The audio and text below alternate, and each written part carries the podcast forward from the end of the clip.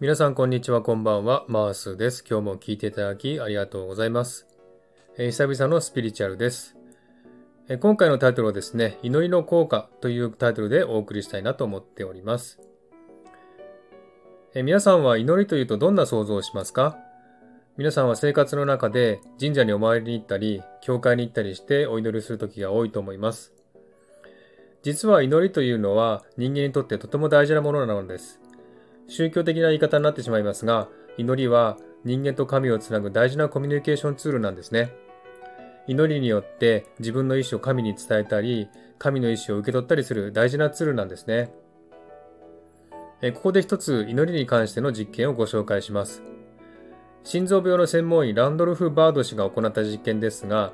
心臓病の患者を対象に患者には知らせず、祈ってもらう患者と普通に入院していた患者を分けたそうです。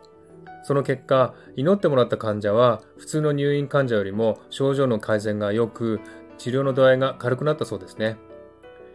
この実験では、その距離に関係なく効果があったということです。これは科学的に祈りの効果を証明するものではありませんが、事実として祈りが体に及ぼす影響を実証しています。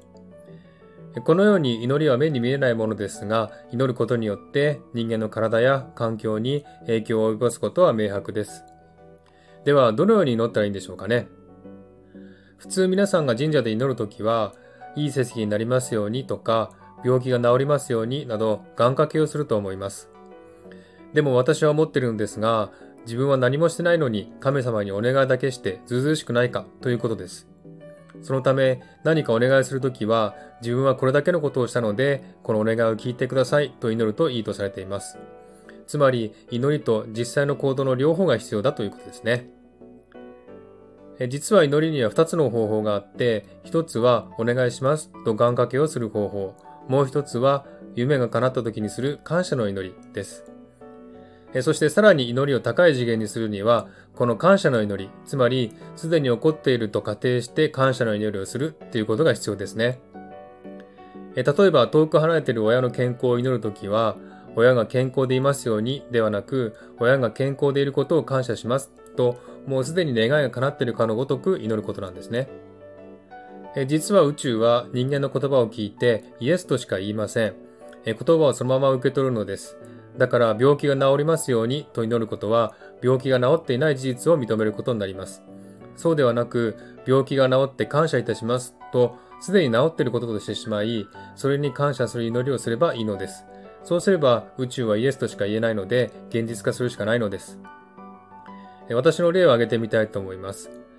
私は小さい頃に母親に日曜学校というところに連れて行かれ毎週通っていました。